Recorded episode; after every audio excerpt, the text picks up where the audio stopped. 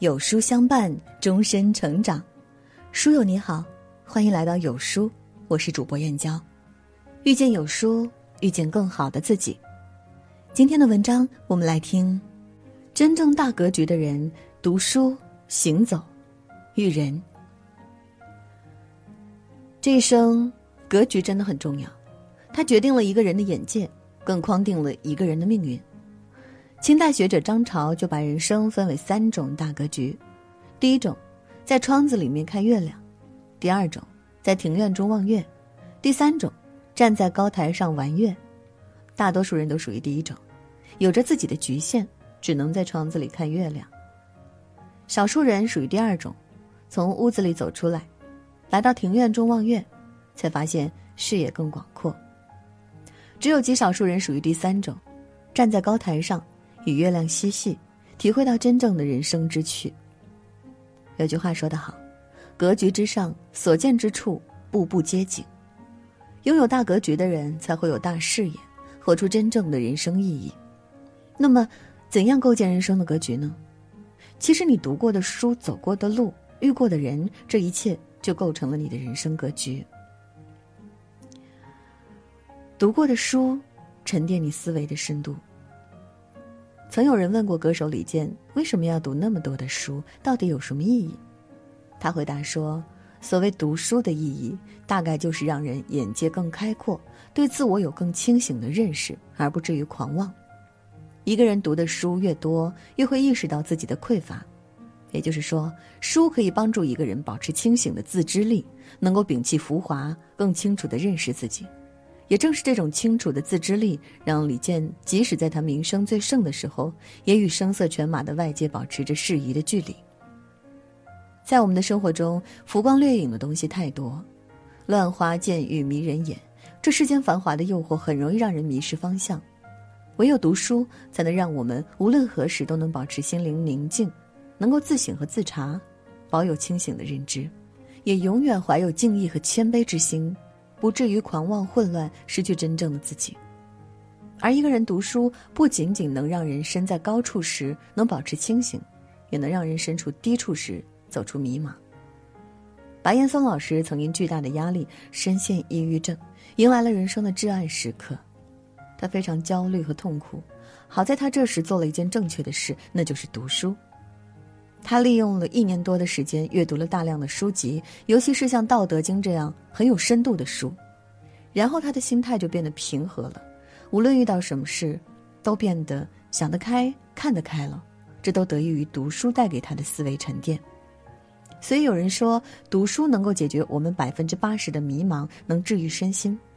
读书的意义还在于，它可以让我们从疲惫不堪的生活中看到一种希望。演员胡歌遭遇车祸后，人生和事业都面临着巨大危机时，他静下心来，开始大量阅读各种书籍，然后他慢慢从低谷中走了出来。他觉得读书让他被别人的故事打动，为别人的命运思索时，也让他寻找到了自己的精神归处。书中有千种人生，书里有各种百态。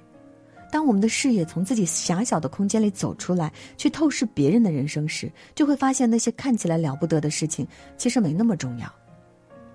正如梁文道所说：“读书到了最后，是为了让我们更宽容的去理解这个世界，所以读书就是让自己变得辽阔的一个过程。走过的路，拓展你眼界的广度。”读书是读有字之书，是在别人的故事里读人生；而一个人的经历、阅历和见过的世面，却是读无字之书，决定了一个人看世界的格局。天堂电影院里有句话：“如果不出去走走，就会以为眼前的世界就是全世界。”一个人见过的越多，他眼前的世界就越开阔。那个被婚姻困了半生的五十六岁阿姨苏敏。曾经的她，每天面对的是一个极度自私冷漠的丈夫和只有锅碗瓢盆的琐碎生活，在不断的精神内耗中荒芜了大半生。后来，她抛开一切，自己买了一辆小车，开始了自驾游。出发后，见过了天地的她，心中豁然敞亮。她说：“原来人还可以这样生活。”比起怨恨，现在她看丈夫更多的是同情。她说。一个人这样挑挑拣拣一辈子，费尽心思让另一个人不舒服，也挺可悲的。正是见过了更广阔的世界，他才拥有了不一样的气度和人生格局，才会把过去的种种不如意轻松放下，不再纠结和付出自己。而一个人走过的路，不仅决定了他的眼界，更决定了他的认知。在一期综艺节目上，韩雪说了一个很独特的择偶观。她说：“我喜欢看过世界的男生，不喜欢对世界还蠢蠢欲动的男生。”大家表示很困惑。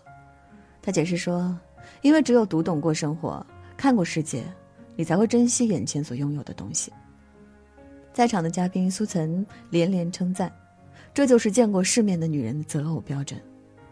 人只有越过山河，见过湖海，走过世界，经历过人生的繁复之后，才会拓宽视野，增长智慧，人生视角才会变得开阔，看到人生更大的格局。”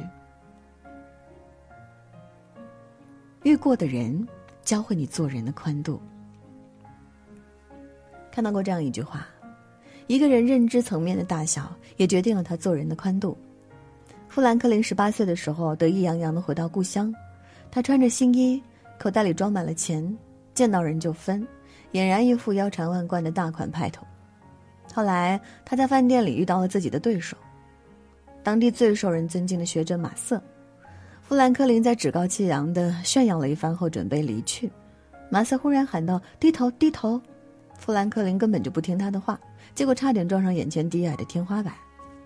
见此情景，马瑟很有深意的对他说：“低低头，年轻人，在这世上行走，一定要低头才能避免磕碰啊。”富兰克林闻言很是羞愧，从此变得不再轻浮狂妄了。